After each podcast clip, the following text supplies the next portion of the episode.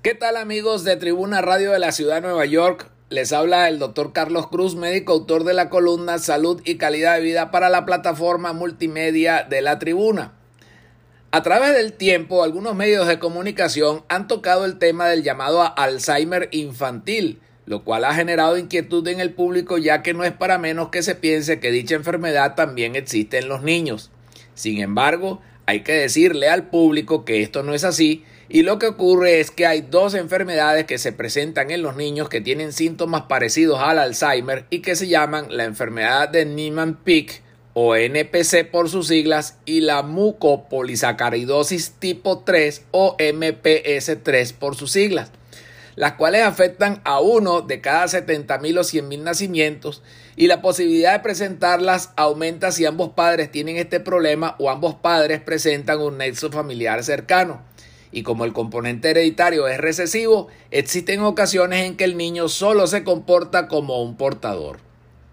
El problema que se presenta en la NPC y en la MPS3 es que existe una falla en los lisosomas que son los encargados de la digestión de las células del organismo, por lo cual no pueden destruir las proteínas, las grasas y carbohidratos que entran a ella, produciéndose acumulación de los mismos y al final origina la muerte y destrucción de la célula por esa falla.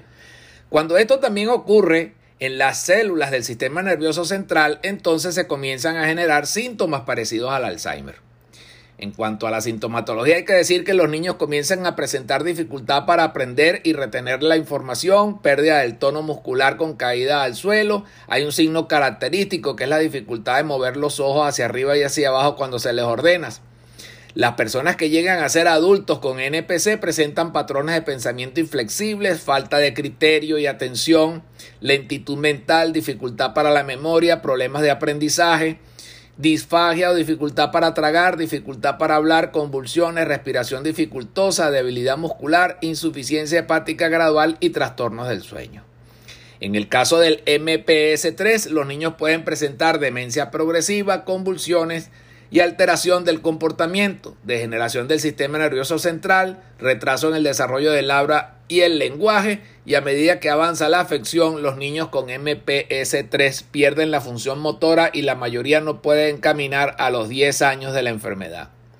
En lo que se refiere al tratamiento de estas enfermedades, hay que decir que hasta la fecha este problema no tiene cura, pero existe un fármaco llamado Miglustat que ayuda a retrasar la progresión de la enfermedad, por lo que su éxito dependerá de un diagnóstico temprano. También hay otros tratamientos que se aplican para la parte sintomatológica, tales como para el tratamiento del trastorno del sueño, la dificultad para tragar y para los problemas motores, la fisioterapia y rehabilitación física. Los padres con hijos pequeños deben estar muy atentos ante todos los síntomas que hemos señalado y en cualquier circunstancia deben acudir a la consulta médica especializada para la debida atención. Para mayor información pueden comunicarse con nosotros a través del correo electrónico tusaludhispana.gmail.com